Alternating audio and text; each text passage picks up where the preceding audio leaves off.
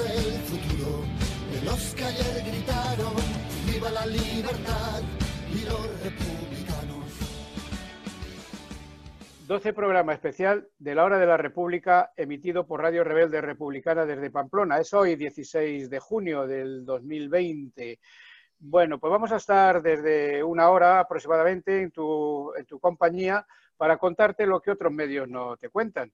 Y vamos, lo primero es lo, lo primero es lo primero, es saludar a todos, a todos y todas. Eh, Ángel Pasero, que os habla y os manda un saludo muy, afectuoso y un abrazo a todos y todas. Y contamos, como siempre, en el, estudio eh, virtual con Juanjo Picó, que está aquí en Madrid. Buenas tardes, Juanjo. buenas tardes. Y también tenemos hoy una invitada eh, muy especial que nos llena de satisfacción contar con ella. Es Susana Oviedo, que es activista política, actriz, escritora, cantante.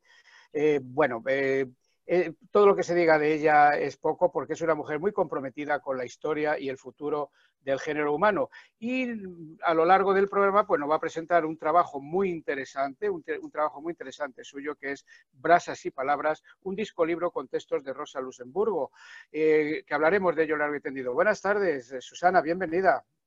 Hola, muchas gracias por invitarme a estar con ustedes y con, y con todos. Muchas gracias. Ya sabes que cuota, ¿eh? La cuota de mujer acá en el grupo. Siempre procura, procuramos que esté siempre presente, pero nunca lo, no, es fácil lograr. Y bueno, y saludamos a Félix Arana, que es el, nuestro compañero, el que se encarga de la página web de Unidad Cívica por la República. Y, a Pachi, Pachi que está en Pamplona, en la, en la redacción, en la parte técnica de Radio Rebelde Republicana. Buenas tardes, Pachi. Pachi no contesta pero sabemos, sabemos que nos oye y que, y, que, y que está ahí al pie del cañón para que todo esto salga.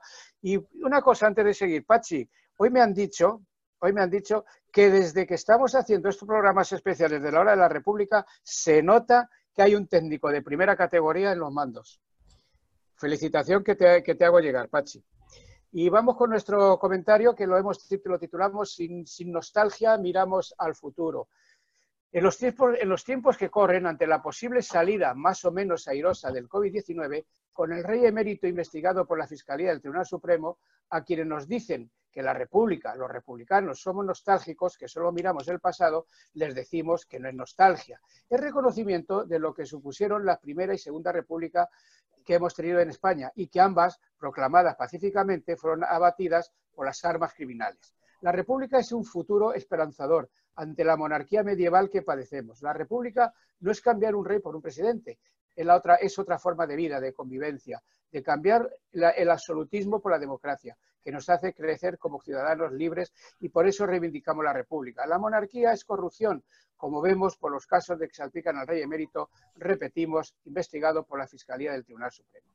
Frente al saqueo continuo de los recursos públicos y a favor de los intereses privados, es necesario implicar al movimiento obrero. Hay que poner en primera línea los valores republicanos, entendiendo que estos valores son el patrimonio de la clase trabajadora y que, debemos, y que deben hacer suyos los sindicatos de clase, como referencia a todas sus políticas de defensa de la clase obrera.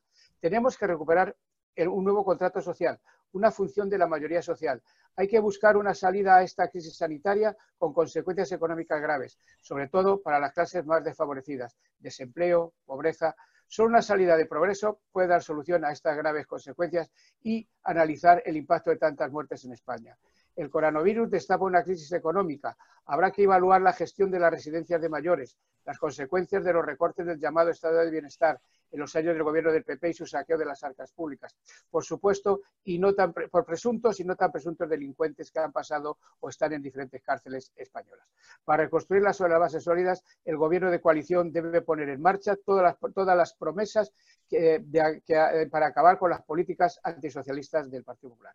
El régimen del 78 está bien apuntalado por la Constitución, que no deja resquicios a muchos retoques, salvo el interés del capitalismo salvaje impuesto de Europa, que obedientemente el entonces presidente Zapatero y el líder de la oposición, Mariano Rajoy, pactaron la reforma del artículo 135 para dar prioridad al pago de la deuda, antes de que atender a los servicios sociales. Otro puntal de este entramado en la monarquía, que no olvidemos, fue instaurada por el genocida general Franco. Todos los escenarios están abiertos. Sin duda, el pacto entre PSOE y el PP, además de los, restos que quedan de Ciudadanos y la exclusión de Podemos y los sindicatos, entraría en conflicto con todas las reivindicaciones que tenemos sobre la mesa. Solo una salida de progreso puede dar solución a esta grave situación que vivimos. El Gobierno de coalición debe asumir y dar respuesta positiva a las reivindicaciones obreras y democráticas que demanda la ciudadanía para obtener el apoyo de las clases populares. Hay muchas presiones desde el capitalismo neoliberal para que haya un acuerdo PSOE-PP, lo que supone no aceptar ninguna de las reivindicaciones obreras y ciudadanas que hemos expuesto. La salida de la crisis tiene que la tiene que dar un gobierno de izquierdas. No valen las soluciones del capitalismo. Ahora bien, si se diera un acuerdo PSOE-PP, supondría un frenazo a la derogación de las contrarreformas de Rajoy. Y en este caso, Unidas Podemos se tendría que pensar mucho si está en el gobierno para dar una solución progresista a la crisis o si se somete a las exigencias del PP como, con el visto bueno del PSOE. Viendo la trayectoria política del Partido Socialista Obrero Español, en toda su historia sabemos que no va a promover una movilización social y un debate público que, favorezca la organización social. Pero para Unidas Podemos es la primera, primera prioritaria y obligación de, de se esté o no en el gobierno. Promover el debate político y la movilización, marcar las distancias con el PSOE. Es el momento de tomar decisiones políticas más allá de una política exclusiva en las labores de gobierno, implicando a sectores y movimientos sociales. Salud y República. Vamos con una pausa musical y continuamos.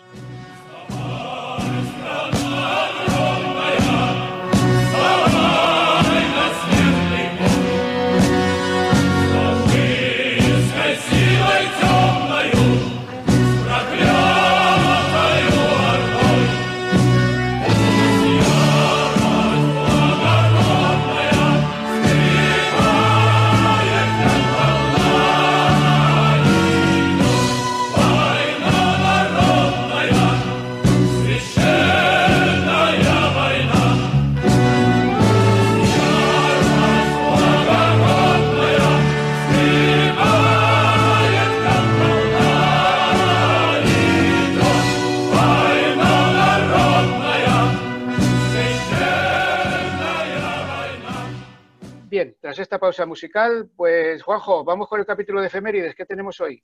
Pues hoy tenemos muy ligeritas, no sé si tendrás alguna más por ahí, pero yo tengo solamente que dos efemérides, pero que estamos muy gustosos de comentarlas. El 18 de junio del 2010 falleció José Saramago, comunista de pro, escritor y sobre todo persona muy comprometida. Desde luego tiene unas obras que son una maravilla de un análisis del comportamiento humano y de la sociedad. a mí concretamente me, encantó este ensayo sobre la ceguera, que es una maravilla. Y bueno, que nos dejó... Muy, muy actual en la época que estamos pasando. ¿eh? Es el ensayo sobre la ceguera, en fin, mm, es mucho más de lo que, se, de lo que está escrito, es lo que tiene su trascendencia eh, en lo que está pasando hoy. Y tengo la otra, segunda, es la proclamación de Felipe VI, que nos cae ya en el sexto año, el 19 de junio del 2006, y que fue, fue lógicamente después de la, de la abdicación de su padre, el 2 de junio, pues nada, en 17 días se articuló todo lo articulable para, para hacer la abdicación y bueno, pilló al movimiento republicano un poquito a traspiés y ahí lo tenemos. Eh, yo creo que sobre el tema de la monarquía vamos a tener hueco en el mm, programa de hoy para dar unas cuantas pinceladas, por más de que nuestros oyentes, y si nos siguen ya como en el programa anterior, pues hicimos una serie de, puntos de vista de cómo avanzar el movimiento republicano en estos momentos en los cuales la figura del, del, emérito y lo que está detrás de la monarquía pues están claramente cuestionadas, como repito, después comentaremos a lo largo del programa. Y no tengo más efemérides eh, de que reseñar en el día de hoy. Yo tengo una que, que creo que fue el, pasado día 14 de, junio y que ese eh, hubiera sido el 92 cumpleaños de Ernesto Guevara el Che. y sobre todo sean siempre capaces de sentir en lo, más, en lo más hondo cualquier injusticia cometida contra cualquiera, en cualquier parte del mundo. Es la calidad más linda de un revolucionario. Esto eh, fue así, el día, el día 14, día 14, el 92 aniversario de su natalicio. ¿Sabes, eh, ¿Tienes algo de esto, eh, Susana? respecto, me preguntas del Che. Sí, que, si lo de su aniversario lo, tenía registrado, que era que fue el 90. Sí, venía siguiendo porque no te olvides que mm, por los medios de comunicación hay muchos compañeros latinoamericanos que están constantemente enviando información y el Che es, a ver, es una figura eh, única, así que me van, avisando del cumpleaños, van avisando del día de la muerte, sí. Pues, Hay información constante. Pues continuamos, continuamos, hacemos otra breve pausa musical para seguir nuestra, con nuestra la parrilla que tenemos establecida hoy.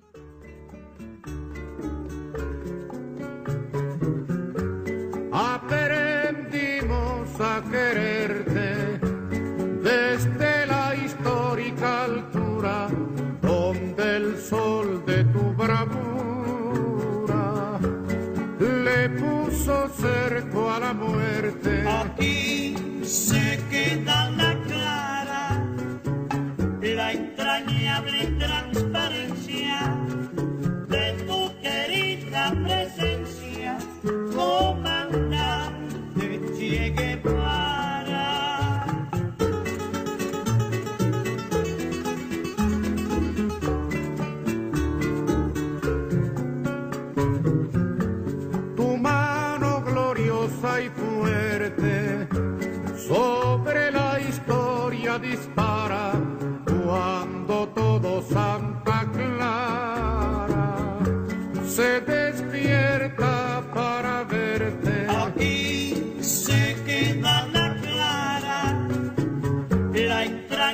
de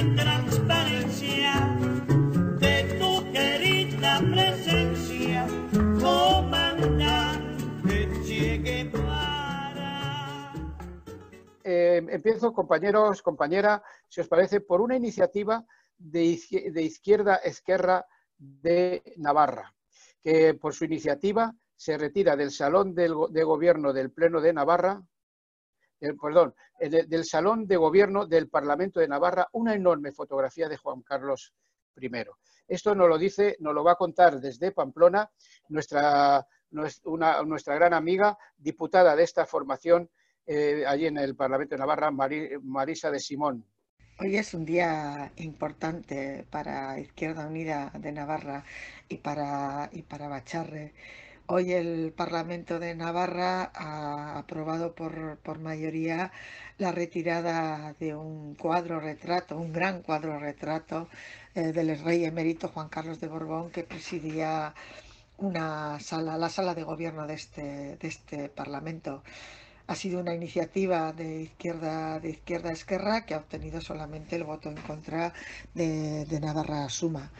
Bajo nuestro punto de vista es una obligación ¿no? democrática eh, que este ciudadano Juan Carlos de Borbón eh, eh, siga, siga presidiendo, ocupando un lugar privilegiado en esta sala del Parlamento, más si cabe con esos indicios de, corrupción que son, son abrumadores. ¿no? Son cientos de millones de euros en comisiones pagadas por la adjudicación a empresas españolas de las obras de la AVE a la Meca. Por lo tanto, esperamos, además, en este sentido, que si estos delitos de corrupción se comprueban, pues que este señor de Borbón vaya, vaya a la cárcel. Nosotros creemos y nosotras que se debe terminar con la impunidad de la Casa Real, con una impunidad que dura ya más de, de 40 años. No es la primera vez que Izquierda Esquerra registra y promueve iniciativas de estas características. ¿no? Hace año y medio que fue inadmitida la querella criminal registrada por Izquierda Unida, también el Partido Comunista de España y el Foro de Abogados y Abogadas de la Izquierda ante el Tribunal Supremo contra, contra Juan Carlos de Borbón por el presunto cobro de comisiones ilegales ocultadas en, paraísos fiscales. Por lo tanto, la retirada de este retrato cuadro es, es una obligación, una obligación eh, democrática, sin ninguna duda, porque no puede ser, no puede ser que el Parlamento de Navarra que es y debe ser un referente en cuanto a transparencia política, honradez económica y honorabilidad institucional, pues no puede ser que albergara a día de hoy un retrato, retrato del, ciudadano Juan Carlos de, Borbón. una lástima, una lástima que no haya salido adelante eh, nuestra propuesta para que también de Izquierda Esquerra, para que el Parlamento eh, de Navarra apoyara la comisión de investigación que se está llevando a cabo por parte de la, de, la, de la Fiscalía y pretendíamos que se llevara también eh, por parte del Congreso de los Diputados. No ha sido apoyada porque el Partido Socialista ha votado en contra y lo sentimos, lo sentimos muchísimo porque vamos, es absolutamente necesario terminar con la impunidad de la Casa Real que dura ya más, más de, de 40, más de 40 años. Por lo tanto, pues decepción, decepción, eh, eh, pues viendo cómo el Partido Socialista una vez más da un paso atrás en todo lo que tiene que ver eh, con la investigación de una casa real, que en fin, que está mostrando más de, una ocasión, pues indicios de no comportarse como bueno con como se debe comportar cualquier ciudadano o ciudadana del, bueno, tras estos tres minutos que nos ha, que nos ha llenado el, programa Marisa de Simón, bueno, que hay una cuestión, yo quería hablar, si os parece, el, ayer hablaba, hablaba, yo con Pachi en el control con, eh, con Rebeca Quintans, la autora de la biografía Sin Silencio de Juan Carlos I y también el, el libro de un, de un rey golpe a golpe decía eh, algo que lo doy como introducción para que vosotros analicéis. Eh, decía Rebeca Quintans, y yo estaba de acuerdo con ella, que no se espera nada de la investigación de la justicia española. Lo mismo que de las comisiones que no se van a, que no se van a hacer en el Parlamento, pero que históricamente sabemos que esas comisiones no llevan a, ningún sitio. Y además con la oposición del PSOE. Eh, sí que es un avance, una, cosa importante, el que el Parlamento de Navarra haya decidido quitar, quitar esta, este, esta enorme foto, aunque no ha sido por unanimidad. Eh, creo que fue, que fue un grupo navarro el que, se, el que se opuso. Y bueno, pues esto puede ser una, eh, y aquí dejo la pregunta, esto puede ser como las fichas del dominó. Ahora que cae la foto de, de Navarra, nuestra compañera Irene, perdón, nuestra compañera Nuria, desde Valencia, quiere que un polígono muy industrial de los más importantes de España, que lleva el nombre de Juan Carlos I, desaparezca, y se están haciendo hay iniciativas para quitar nombres de calles, de hospitales, de parques, mm, y no solamente ya de, Juan Carlos, sino también del hartazgo de toda la familia y las infantas, las infantas Leonor, la Sofía, o sea, todo, todo esto. ¿Qué opináis de esto? ¿Quién empieza? Bueno, pues mira, yo me tiro, me tiro al ruedo y, te comento de que a mí me parece que evidentemente existe un clamor no popular, selectivo, potente, con el tema de la monarquía, que conforme se van arropando ese clamor con datos, mm, pues se deja hacer un sentimiento y deja ser ya una propuesta, pero yo pienso que todavía está minoritaria, no tanto por la cantidad, sino porque el arrope eh, institucional que tiene la monarquía es potentísimo. Hoy lo hemos visto también en la, votación en el Congreso, que nuevamente las fuerzas del bipartidismo junto con Vox pues vuelven a oponerse al tema y aparte con unos argumentos que yo creo que incluso eh, atacan un poco a la, inteligencia. Es decir, se está hablando de la inviolabilidad.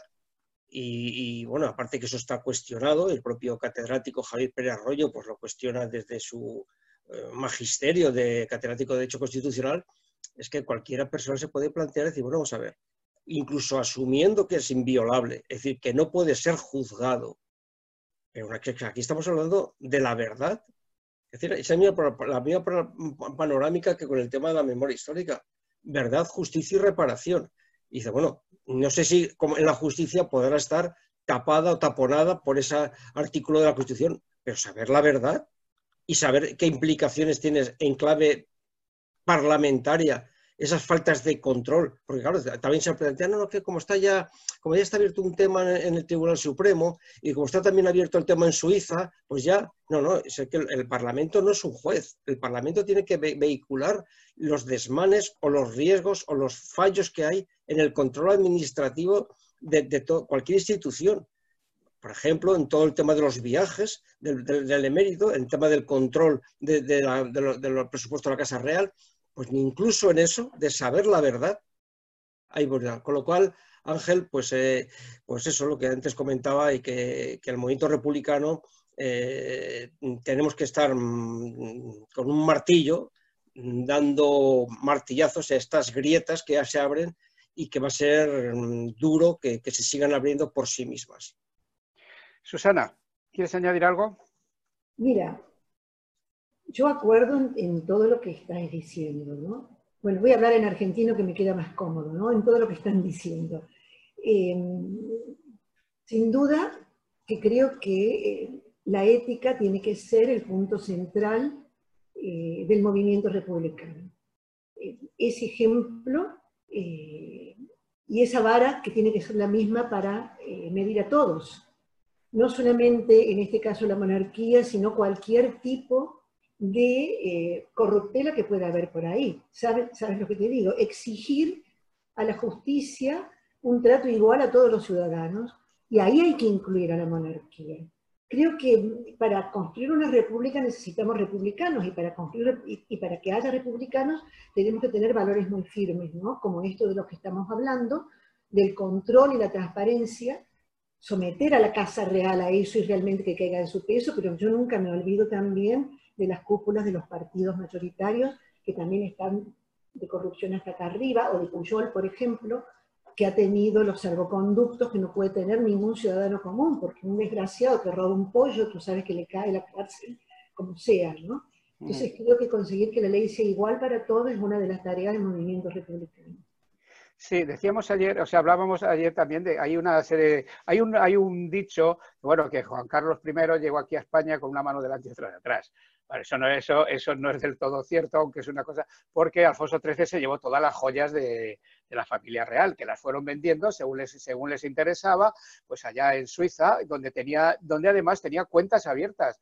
En los, aquel año 1931 el rey Alfonso XIII tenía cuentas en, la banca, en la banca suiza, además de recibir una renta mensual del régimen franquista, ojo, y, los, y los allegados al, padre de Juan Carlos bueno, pues le compraron el Palacio en Estoril, las cuentas y de tal.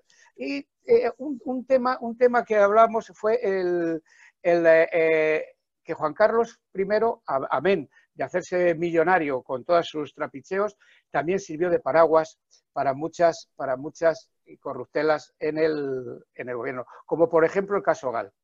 Eh, y eso está escrito, está recogido en los libros de, de Rebecca Kingston que, bueno, pues el, Barrio Nuevo recibió unas palmaditas en la espalda del rey cuando estaba en esa situación tan crítica y que el rey frenó, frenó las críticas a los GAL. Eso, eso, por una parte, eso, eso, está ahí. Por otra parte, la reina Sofía, pues tampoco está en España mucho, está más bien en Londres y según, y según las noticias, bueno, pues es una, una gran marchante de obras de arte. Es decir, que aquí cada uno está viviendo su vida, está haciendo su, su, negocio y Rebeca Quintán sí que está preparando un libro muy necesario, dice ella. Lo que pasa es que no tiene, tiene muchas ganas y poco tiempo. Un libro sobre, sobre Felipe VI que yo opino también que no va a poner ninguna resistencia, no se va, no se va a aferrar a la poltrona como su padre y al tiempo al tiempo pero la, monarquía tiene los días contados. Un comentario breve por parte de ambos y terminamos con este capítulo, si os parece. Bueno, Susana, tú estás ahí, que te estoy viendo. Venga, pues Susana. Ah, no, no, no, yo a mí, yo felicísima de que así sea, porque imagínate tú que vas a cualquier consulta, de un, bueno, antes ibas a la consulta de un dentista o abres una página de, de internet y lo primero que te sale es la reina Leticia, los zapatos, los colores de las niñas, y eso a mí me resulta escandaloso y deprimente, porque realmente con la situación por la que estamos atravesando, que nos ensalcen y nos envuelvan con esas figuras y nos las muestran hasta como personajes de moda e inocentes, además. Y eso es una tremenda mentira, yo creo que habría que terminar hasta con esas publicaciones de prensa, que tú te cansas de decir, no me mandáis más de esto, ¿no? Pero te lo siguen mandando. Sí, sí, sí, por supuesto. Hay que terminar con esto, evidentemente. Pues yo, mi, comentario es que, pese a las dificultades que tenemos en el momento republicano para impulsar eh, estas grietas que antes comentaba, eh, bueno, pues también, también asumo de que en el momento actual hay otras, pueden haber otras prioridades en la acción de gobierno. Eh, de todas maneras, creo que todo esto eh, se va destapando granito a granito y se va creando una conciencia ciudadana de que la monarquía no es algo impertérrito, no es algo mm, invulnerable y que por lo tanto mm, a lo mejor no es el momento político, pero no porque no queramos, sino porque no están por, parte del Partido Socialista Obrero Español fundamentalmente en romper ataduras, pero que yo creo que esto va minando el asunto y que por lo tanto mm, tiene un factor positivo, aunque no todo lo positivo que nos gustaría o lo rápido que, nos gustaría también hacerlo. Pues vamos caminando hacia la, hacia la Tercera República, porque sí, la, la, monarquía tiene muchas grietas, el régimen del 78 las tiene, y solamente hay que meter una cuña, como se hace en la, roca, que es de, se mete una cuña de madera mojada para que esa, esa cuña abra, más la grieta. Pues continuamos. otro, tema, otro tema que tenemos. Eh, bueno, ayer se reunieron los empresarios. Eh, yo, desde mi punto de vista, pues eso viene a frenar, a frenar, porque ya han dicho los empresarios que no, hay, que no es tiempo de hacer muchas reformas y eso viene a decir que no hay que tocar las reformas laborales del, del, Partido Popular y, y, tampoco las que hizo, las que hizo el PSOE. Eh, se está discutiendo sobre si prorrogar los ERTES hasta, hasta septiembre o diciembre. El decreto, el, decreto de la exención de las cotizaciones estará en el 60% para quienes vuelvan a trabajar en julio, el 50% en agosto, el 40% en diciembre. Hay dos, hay dos, aquí hay, dos documentos. Uno de ellos es, un documento de, la, de los sindicatos, comisiones y UGT, de 50, de 50 páginas que no vienen, a, desde mi punto de vista, no vienen a poner ninguna solución a los graves problemas del movimiento obrero. Y también, por otra parte, está aquel acuerdo, el, acuerdo social en defensa del empleo firmado por el gobierno y los agentes sociales en el cual, en el, cual se exonera se exonera a los eh, empresarios de pagar la cuota de la seguridad social y se carga la cuota de la seguridad social. Es decir, estamos en un momento muy complicados muy complicados y, la, y, la, a mi juicio, la patronal, la, grande, la gran patronal quiere imponer su ritmo al gobierno. Juanjo, que te estoy viendo. Pues nada, me, pones, me pones la, muleta y entro, porque claro, tú ya sabes que, que, en este tema soy especialmente sensible a lo largo de los meses y medio que llevamos aquí, porque yo creo que aquí la pregunta clave es, la vuelvo a decir, ¿qué es lo que está en juego ahora mismo? quién gestiona la salida de esta pandemia. Y en este momento hay dos elementos que son los ejes directores de, por donde se pretende que se gestione la, vía de salida. Uno es los presupuestos generales del Estado y otro es esta comisión de reconstrucción. Y ahí se está basculando el inmediato futuro de este país y el inmediato futuro de las clases trabajadoras. Y claro, con los visos que había, pues aquí las fuerzas ya actúan a, a, cara de perro. Y si faltaba alguien para posicionarse, pues esta cumbre de empresarios, de nada menos que 130 empresarios reunidos virtualmente o como quieran reunirse durante 10 días, en fin, han dicho, oye, que aquí no podemos estar calladitos, que igual nos dan alguna sorpresita este gobierno social comunista. Y entonces han planteado, aunque ha habido un poco de desmadre en las intervenciones, pero hay una línea directriz, seguridad jurídica. Es decir, no quiere que nada cambie, quiere mantener esa seguridad jurídica, no derogar ninguna reforma, en este caso a la laboral, no subir impuestos, no las privatizaciones, que se mantenga todo el tema de los servicios públicos. Y esto, lo comentabas tú en el editorial, pues tiene su implicación en cuál va a ser la acción de gobierno.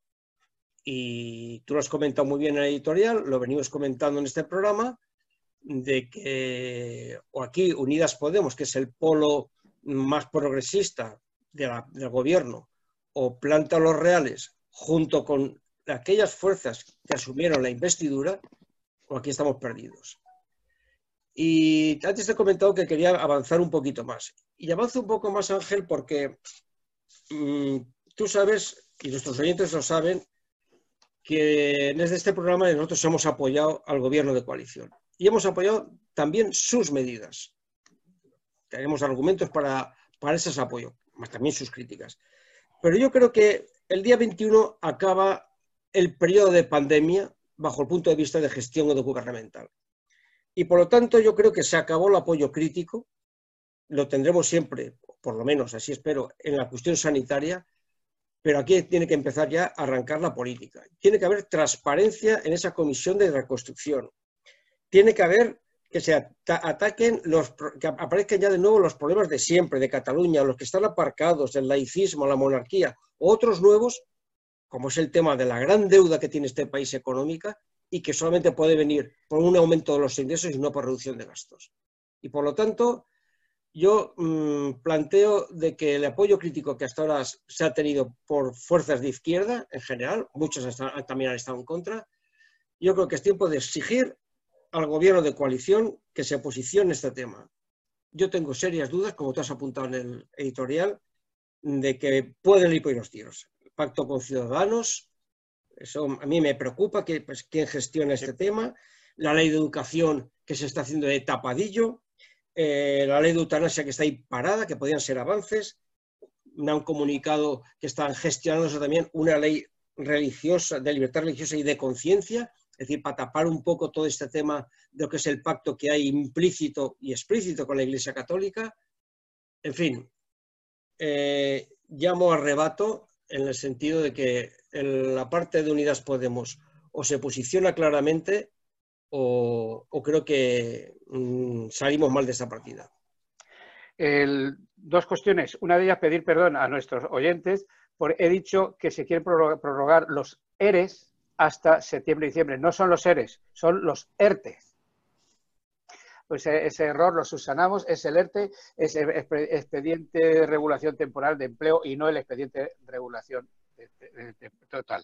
Eh, dicho esto, un una tertuliana de, estos que, bueno, que van, que se lo saben todas, decía que el otro día que no es extraño que se vayan Nissan y otras, y otras, eh, eh, otras empresas del, motor, por ejemplo, por los que España estaban aquí porque los salarios eran muy bajos y que ahora se van porque los salarios son más altos y de verdad es para echarse a reír. Si los, si los salarios en España son altos, bueno, pues ya, ya nos contarán y que se van a otros sitios que son más baratos. Eh, Susana, ¿quieres añadir algo a esto?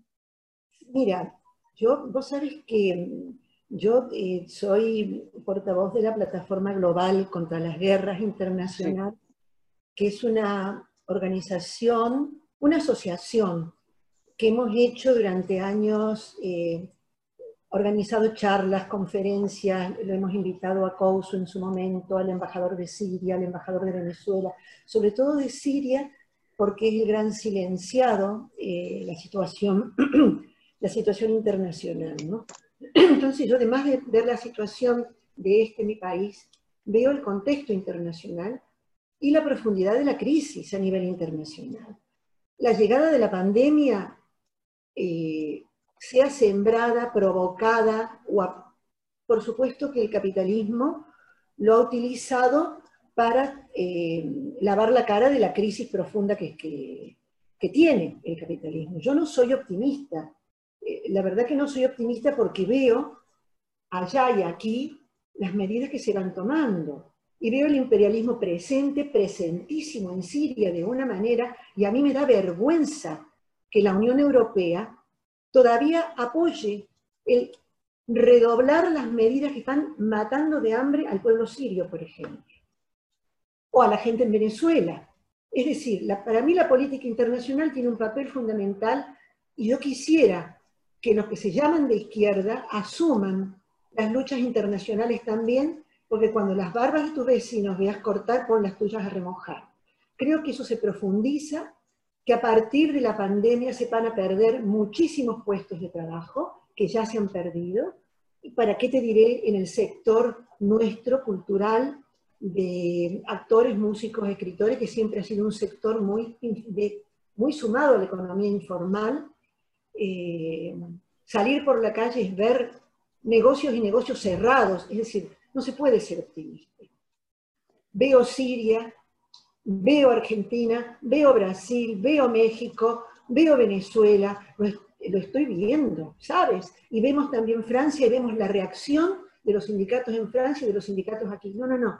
Yo, la verdad que esta cuarentena, aparte que personalmente superé el coronavirus porque estuve infectada, y tengo que agradecer mil veces al servicio médico, soy una defensora a muerte del, de la defensa de los sectores, de los sectores públicos, como, como el de la salud y la educación, y me temo eh, que no sé si la gente estará a la altura para responder a esto, porque un eje vertebrador de la lucha tiene que ser la defensa de la sanidad pública y de la educación pública.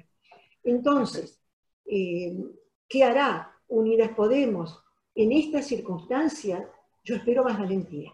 Más valentía para defender lo que habría que haber defendido desde el principio, que es el levantamiento de las sanciones económicas de Europa a pueblos que están sufriendo, pero que están muriendo de hambre, literalmente.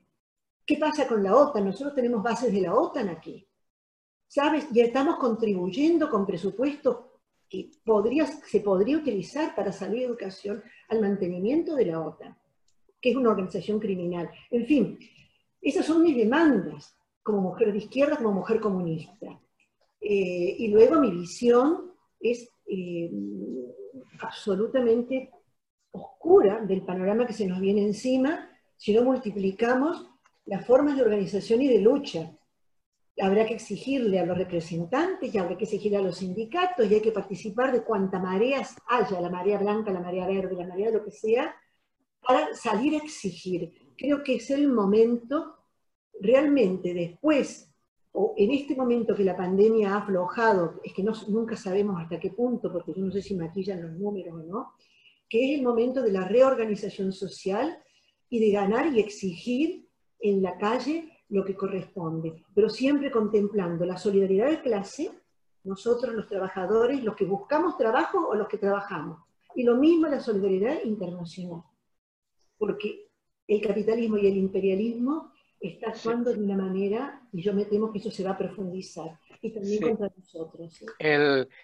hay, una ofensiva global del capitalismo y del imperialismo contra todos los pueblos. Eh, es, una ofensiva, es una ofensiva para rebajar las, las, las, pretensiones sociales, para rebajar los derechos, para, para ir arrinconando a la, a la, a la clase, a la clase de, a la clase trabajadora. Y ahí tenemos que también que dar una respuesta a nosotros, nos corresponde a, nosotros, a la clase trabajadora, a la, izquierda real, el dar, el dar una respuesta al imperialismo. Y como bien decías, la OTAN está aquí, España está en la OTAN y España es un, porta, es un portaaviones en tierra de la OTAN para esas agresiones a, otro, a otros países. Pues vamos con una pausa musical, si, si Pachi lo tiene a bien.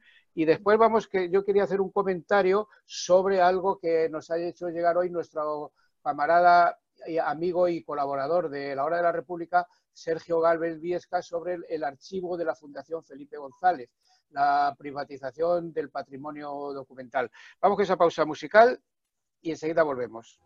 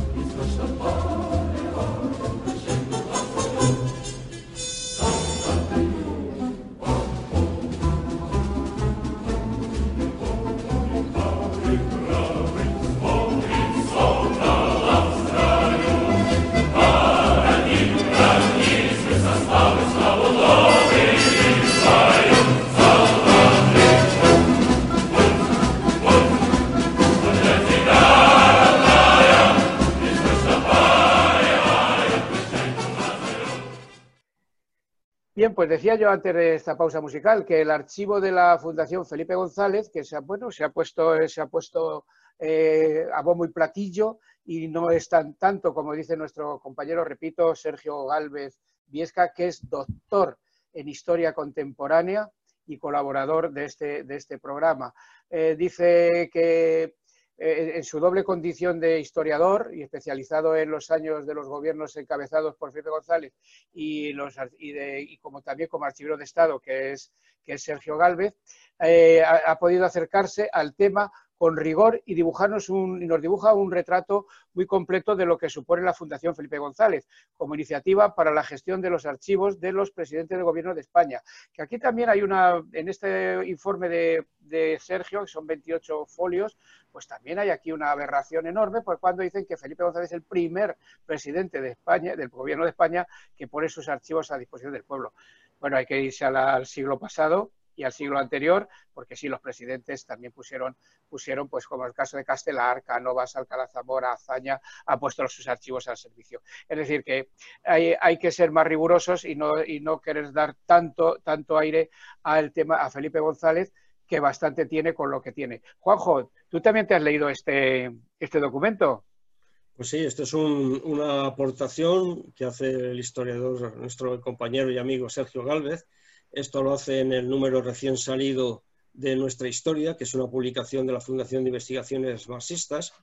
Y Sergio, pues ahí pues, eh, se ha tirado al ruedo y ha cogido y ha investigado pues un tema que está bastante secreto, aunque es público, pero que no está difundido, es la existencia de esta fundación de Felipe González y que uno de sus eh, fondos documentales pues son más de, más de medio millón de documentos que cuando él salió de la Moncloa se los llevó. Hizo, hizo copias, parece ser que se quedaron en los archivos dispersos y por lo tanto de difícil acceso a, a los historiadores en, la administración, pero lo que son los originales se los llevó a la fundación. Y ahí pues ha abierto un debate que yo creo que Sergio lo ha posicionado muy bien este, en este documento, eh, que ha hecho eh, sobre el tema de qué legalidad existe para que un presidente de gobierno, documentos que son públicos de su acción de gobierno, pues se los haya llevado de esa manera. Y entonces, pues, bueno, pues surgen ahí pues eh, los, los todo, el coro parafernalio de, la pleitesía cortesana, hombre, ¿no? que es la primera vez que se pone esto eh, eh, a, disposición pública, que no es del todo cierto, y que en todo caso hay que ir un paso hacia atrás para ver si tenía legalidad o no para llevarse esos archivos, esos documentos que incluso muchos de ellos, como denuncia Sergio Gálvez en su documento, en su artículo, pudieran incluso contravenir temas de la seguridad nacional. Y por lo tanto, incluso se pregunta, ¿qué hace ahí el CNI que no toma cartas en el asunto?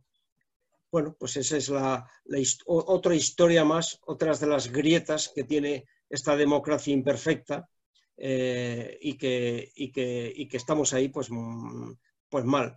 Yo creo que el propio Sergio Gálvez, eh, Ángel, eh, igual lo podemos tener aquí en el programa y nos lo contará de primera mano, porque a mí se me ha quedado cuando he leído el, este ensayo, esta labor de investigación, pues una pregunta. Sergio, ¿tú has podido ver físicamente, te han dejado de entrar físicamente a la fundación? Una fundación que está aquí en Madrid. Bueno, pues eso que nos lo cuente Sergio cuando, cuando lo tengamos aquí en el programa.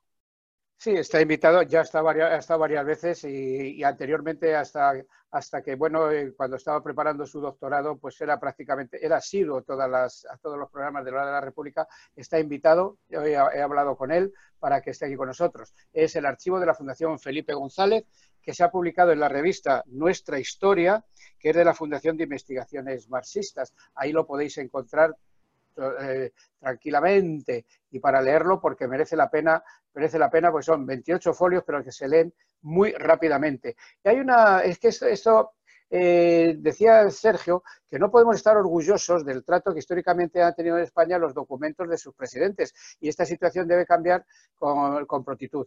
Para la Fundación Felipe González no es el modelo a seguir en este cambio. La pervivencia de abundantes e importantes documentos relativos a la jefatura del Estado en la Fundación Francisco Franco, lo vergonzante compra de los organismos públicos de documentos producidos por, por servidores del Estado, ojo, esto es muy grave es una denuncia, es una denuncia muy seria. Decía Sergio cuando me ha escrito esta mañana, cuando me lo ha mandado, dice, no va a gustar a muchos y, va, no va a gustar y va a molestar a muchos, pero las cosas son así. Eh, no puede suceder que los archivos nacionales autonómicos o locales carezcan de los documentos más representativos de sus respectivos gobiernos y estos tengan que pagar por, su, por recuperarlos. Eh, Susana, ¿Quieres añadir algo a esto? ¿Has, has tenido la oportunidad de ver este documento? No, no lo he visto, pero bueno, ya me dijiste que son 28 folios, ya, lo, ya los buscaré. Simplemente me sonreía pensando... Lo mando luego. Genial.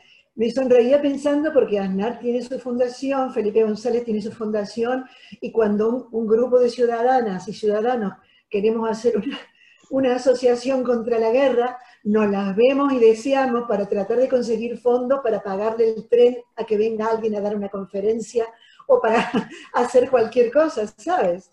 En, en eso pensaba. Nada más. Es que no tenéis, no tenéis puertas giratorias, Susana. Ahí está, ahí está. Bueno, pues Juanjo, eh, vamos, luego quiero, queremos hablar con Susana de su trabajo, pero antes quiero pedirte a ti una valoración sobre lo que ha dicho el cardenal Cañizares de tu tierra, de Valencia. Bueno, nada más bueno. ni nada menos que se está investigando, bueno, con, con embriones produ- produ- o sea, de abortos y tal. Ese hombre, ese hombre ha perdido, no, ha no es que haya perdido el norte, es que nunca lo ha encontrado, ¿eh? Susana, que te estoy viendo a ti. ¿Qué, opinas de esto? Es que todas las declaraciones episcopales que están últimamente, la verdad que esto parece el canto del urogallo. Es decir, a ver quién hace la burrada mayor, porque la verdad es que, que, en fin, yo esto lo marcaría en esta pelea que tenemos y que aquí lo ponemos siempre en el programa de, de los valores republicanos, ¿no? el valor republicano de la educación, pero no, no de la educación de urbanidad, de la cultura, el valor republicano de la laicidad, de la separación iglesia y Estado, etcétera, etcétera, etcétera y que bueno, y que todo esto son muestras pues, de esta, de esta mm, aconfesionalidad, de esta mentecatez intelectual que personajes de este calibre pues, nos muestran a diario. Ahí está Fernández Díaz hablando de que la pidió al Papa, le comentó al Papa de que el diablo iba a destruir España.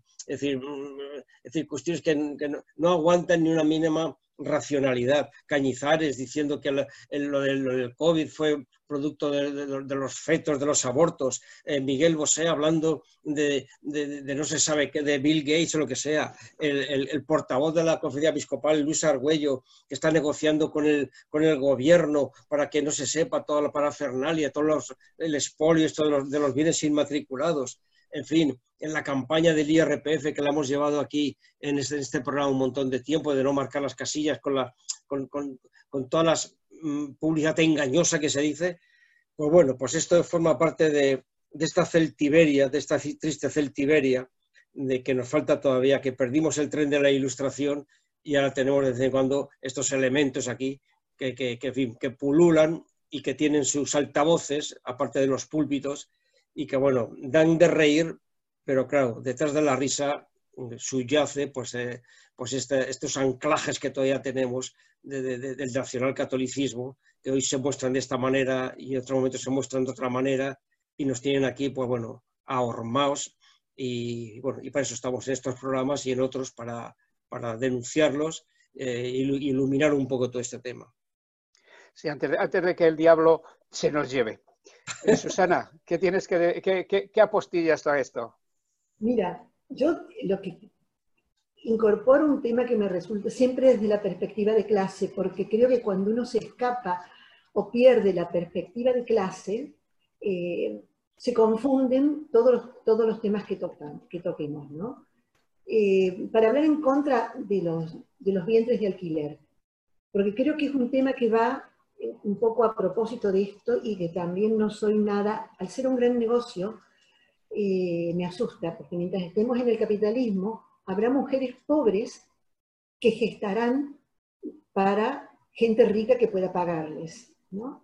Y para clínicas, yo, creo que ya hay, eh, evidentemente, no puedo denunciar a nadie, pero creo que hay eh, estas empresas que contratan a mujeres, sobre todo ucranianas en principio, parece ser, eh, son, son empresas de, de inversión y es una cosa, y capaz que sea gente que vaya a misa todos los domingos, ¿sabes? Los mismos empresarios de esto. Lo cito por la hipocresía de la iglesia, porque mientras haya negocios, los van a bendecir, aunque sean de, espaldas, pero los van a bendecir. Y lo toco, toco ese tema como mujer porque me resulta un tema muy doloroso, el hecho de, que además de la prostitución, ahora eh, exista y se lo considere como un derecho democrático el tener un hijo de tu propia sangre, de tu sangre, alquilando a, a una mujer. Es una forma de prostitución también, ¿no? Lo quería meter a propósito del tema, ya que hablamos de aborto y de, de castigos divinos. Pues muchas gracias, eh, Susana. Va- ahora vamos a hacer una pausa musical breve y ya vamos a hablar de tu libro, Ah, de bueno. tu disco libro, que, que- que para, que para, eso, ta- para eso has venido también, ¿eh? aparte de estas reflexiones tan importantes que estás haciendo. Pues vamos con esa pausa musical y volvemos en, do- en un par de minutillos.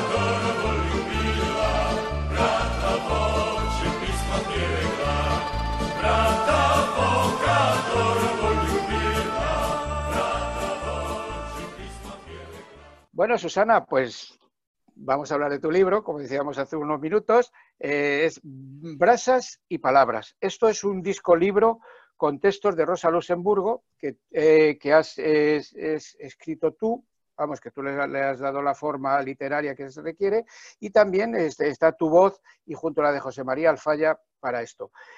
¿Qué son Brasas y Palabras? Bueno, explico. Surge, perdona, surge por el aniversario, eh, sur- surgió el año pasado. Claro, surgió para hacer un homenaje a Rosa Luxemburgo, no solamente a ella, a Karl Liebknecht y a los espartaquistas asesinados brutalmente eh, en Alemania, cuando se estaba, era una revolución incipiente, ¿no? Mí- yo estaba en Argentina en ese momento, pasando dos meses con mi padre, entonces con una gran amiga, eh, mi camarada comunista, Marcela Machado, historiadora, nos pusimos a leer a Rosa Luxemburgo. Realmente todos los textos que están, que están allí son fragmentos de Rosa Luxemburgo. La parte que hemos escrito nosotras, Marcela y yo, son antes de cada, de cada obra de Rosa, que están ordenadas cronológicamente, para hacer una secuencia histórica, para que a la gente le quede sencillo situarse en aquel momento eh, de lo que estaba sucediendo en Europa y en el mundo en ese momento, y lo, entonces Rosa escribía de acuerdo a la realidad del momento. Lo que, por lo tanto, Marcela y yo escribíamos ese marco histórico antes de hablar, por ejemplo, de reforma y revolución, o el texto La proletaria, o antes de documentos que presentaba Rosa, contar la circunstancia que poco a poco fue llevando a Europa a la, a la Primera Guerra Mundial. Eh, Rosa, eh, está mal dicho que fue una pacifista. No, no, no, ella sabía que la, lucha de clases conlleva enfrentamientos, pero ella era una antibelicista porque sabía lo que se estaba jugando. Eran imperios que realmente iban a hacer negocio con lo que sea, y hay unas páginas impresionantes, porque ella sabe que la Primera Guerra Mundial, desde los kilos de café a las armas, a la ropa, y que yo, todos fueron grandes negocios que manejaron las burguesías, ¿no? Eh, entonces, eh, escuchar este trabajo, que puede ser un radioteatro también, porque se puede emitir por radio, dura 84 minutos, se puede emitir media hora, media hora, ¿sabes? Se puede emitir en tres medias horas, que daría lugar también a un debate, a un conversatorio con gente que, que quiera llevar el tema, porque creo que es importante recordar aquel periodo histórico de, Europa y las grandes denuncias antiimperialistas de, de Rosa y antibélicas, porque tienen una vigencia tremenda. De ahí eh, nuestro interés en hacer brasas y palabras, porque de allí podemos inferir qué tenemos que hacer ahora los comunistas y la gente de izquierda frente a la situación internacional que estamos viviendo.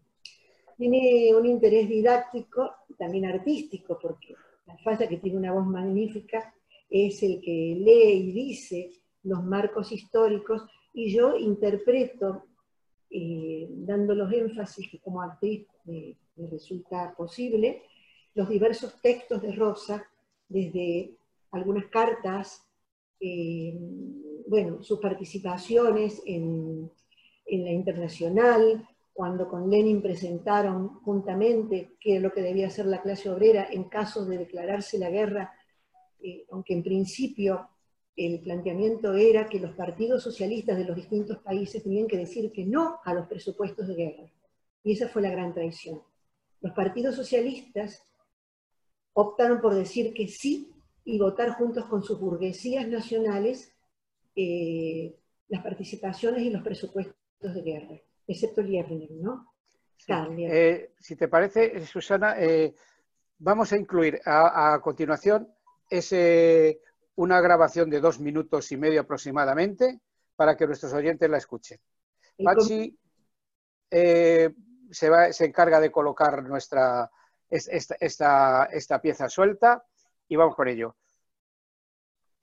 Bien, pues esto va a llegar a nuestro, esta, esa voz magnífica de Susana Oviedo y de José María Alfaya, de verdad emociona, emociona cuando lo oímos. Eh, eh, Susana, ¿cómo ¿quién puede hacerse con este disco libro? Bueno, todo el que quiera, ¿cómo, se, cómo hay que hacerlo? ¿A dónde hay que, a dónde hay que buscarlo para hacerse con ello? Mira, eh, yo tengo que hablar, que no pude hablar con la librería Muga y con otra librería para que lo puedan encontrar, porque como estamos en estos tiempos, en estos tiempos todavía sombríos, que diría eh, Bertolt Brecht, estamos en tiempos sombríos. O, sino también, eh, en ese vídeo que hicimos de, de publicidad, hay un teléfono al que se puede llamar o mandar un WhatsApp y se envía. Eh, no sé si la imagen podrá salir en un momento o si prefieres que lo diga. Sí, dile, dilo, dilo, aparte de que luego pues que Pachi lo intercale, e, eso ya lo dejamos para el técnico, pero sí, tú di, di tú el, el, teléfono en donde se puede acudir. Sí, te lo digo. El teléfono por el que se puede, se puede solicitar el, el, el trabajo de Rosa Luxemburgo es el 696 90 25 12. Y por supuesto, cuando estén en las librerías, pues sería magnífico. Estamos en este eh, está, estamos haciendo gestiones para que este, este disco libro esté en varias, en varias, librerías emblemáticas de aquí, como ya hablamos tú y yo el, el, el otro día. Está, estamos en ello porque es un trabajo muy importante, muy, muy, muy oportuno y de verdad que hay que recordar siempre porque no somos nostálgicos, somos realistas, y, y, queremos, y, queremos, rescatar del olvido a quienes nos, nos, nos marcaron, nos marcaron el camino. Eh, pues eh, Susana, muchísimas gracias bueno, por esto. Muchas gracias, muchas gracias a vosotros. Yo agradezco porque la verdad que eh, este trabajo de brazas y palabras llegó prácticamente junto con el coronavirus, un poquito antes del coronavirus, porque se suspendieron algunas presentaciones que sí. estaban programadas nos sí. constan que se suspendieron, sí. Claro, eh, por el coronavirus y ahí, acá quedaron los ejemplares. Eh, ya en otro momento hablaremos de, bueno, si me dan la oportunidad.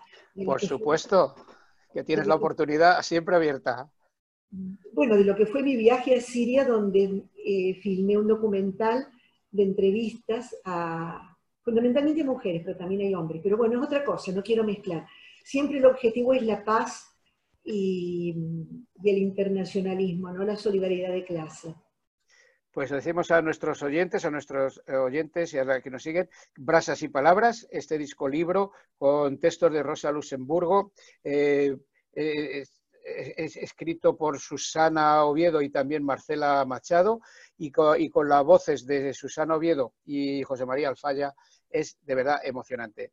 Y permíteme, eh, Susana, que repita yo también el teléfono donde se puede adquirir esto, más allá de que cuando estemos esté en las librerías, es el 696 90 2512.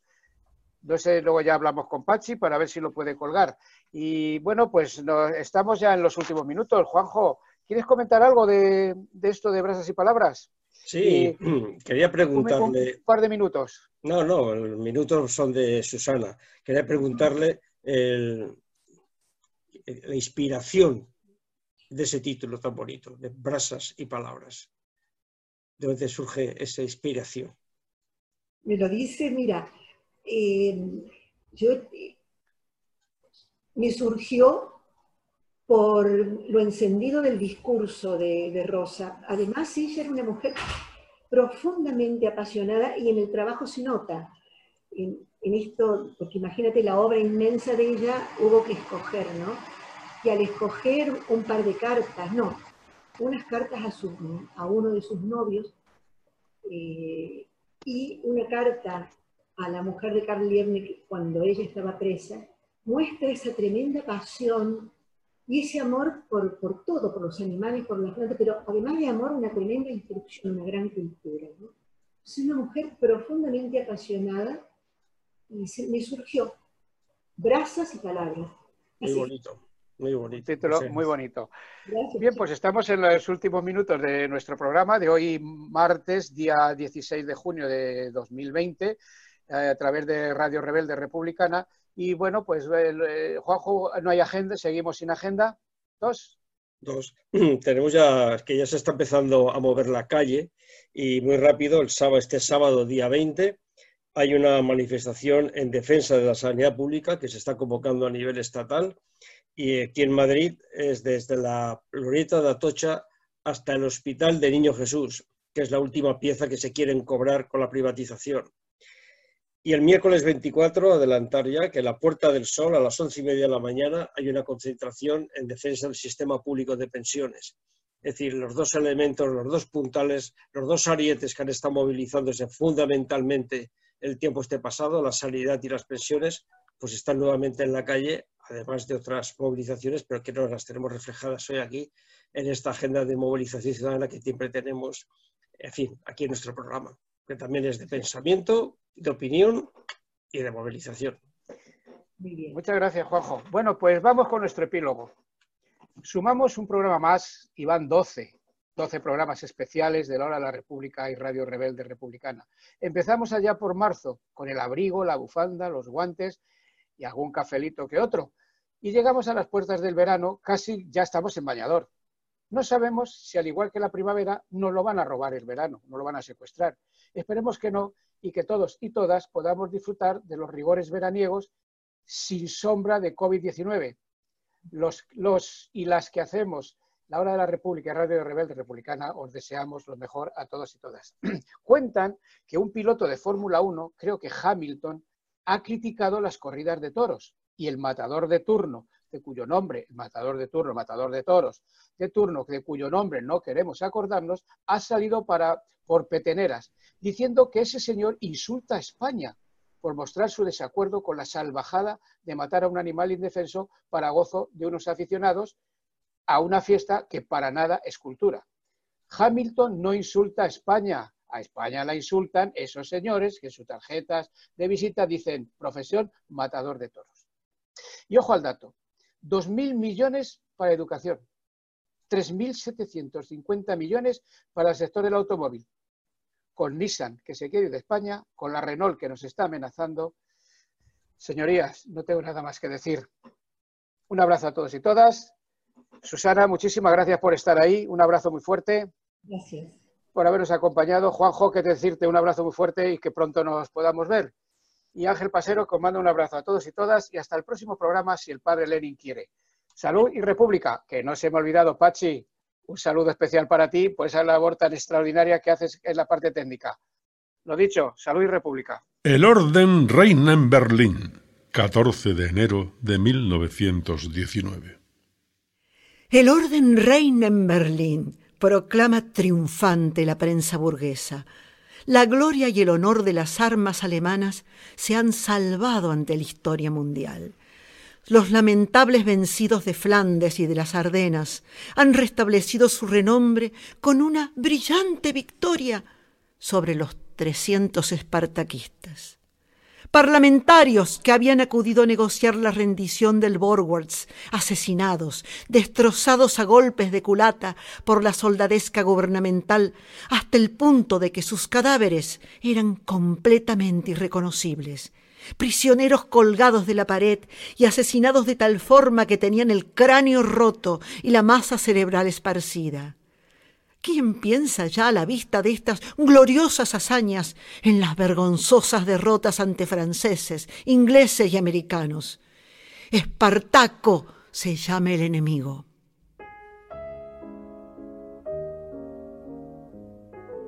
Nacida en Zomog, Polonia, el 5 de marzo de 1870, su vida transcurre en un ambiente de elevada cultura y de profunda tendencia revolucionaria.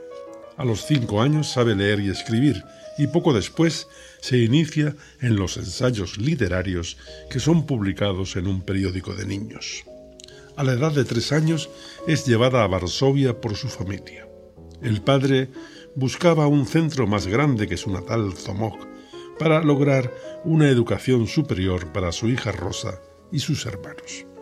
En Varsovia ingresa al liceo para seguir estudios de humanidades pudo patentizar la opresión de la Rusia zarista sobre Polonia y los judíos. Estos últimos no eran admitidos en el liceo y el idioma polaco estaba excluido de la enseñanza. Su origen judío le hace sentir de cerca la persecución racial que en aquella época adquiere contornos crueles. Estas circunstancias hacen nacer en su espíritu un sentimiento profundo de oposición a la injusticia.